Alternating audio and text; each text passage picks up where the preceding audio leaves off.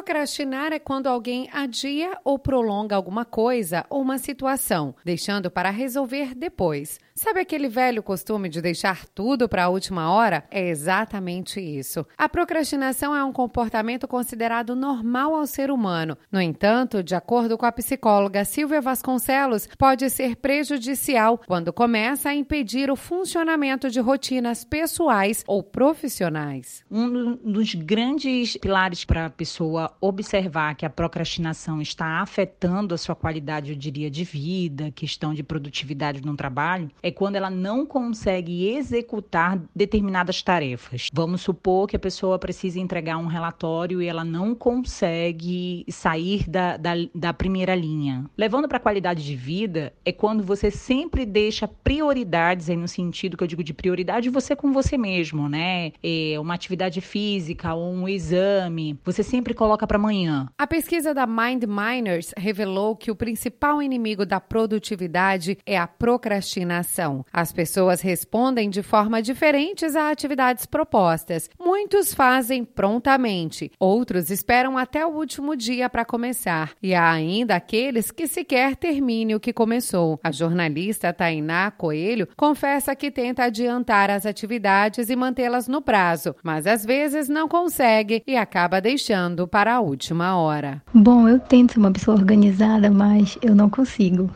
A gente sempre acha que vai dar tempo e vai passando os dias, quando tu vê, chegou o dia de fazer a coisa e aí tu fica, meu Deus, eu pensei que ia dar tempo. Aconteceu isso no TCC, acontece sempre, né? Quando tem que resolver alguma coisa, a gente pensa, ah, daqui a 10 dias, não preciso resolver hoje. E a gente vai deixando e quando chega no décimo dia, já tá em cima e aí tem que correr para fazer as coisas. É bem complicado. Procrastinar uma atividade, principalmente no trabalho, pode ter relação com traços específicos da personalidade de cada um. Porém, é fundamental que cada profissional perceba que adiar as tarefas interfere nos resultados profissionais, como explica o coach de carreiras, o colunista da CBN, Rafael Lauria. Como qualquer profissional que tem excelência no seu agir, tem alta performance na sua busca, tem metas a alcançar, a partir do momento em que eu procrastino, obviamente que os meus resultados eles vão se perdendo ou até perdendo a qualidade no caminho. Uma vez que aquilo que era importante por ter um tempo determinado para alcançar aquela meta, passa a ser urgente. Eu em vez de fazer num tempo determinado, num tempo maior, eu passo a fazer de qualquer forma. O colunista explica ainda que existem maneiras para evitar procrastinar as atividades. Bom, as três dicas que eu dou sobre é, mitigação ou diminuição da procrastinação na vida da, de qualquer pessoa é, primeiro, transfira os custos do presente para o futuro. Em vez de começar com 10% do que ganha, por exemplo, quando eu quero é, começar a economizar ou investir, comece com 1% e vai aumentando gradativamente.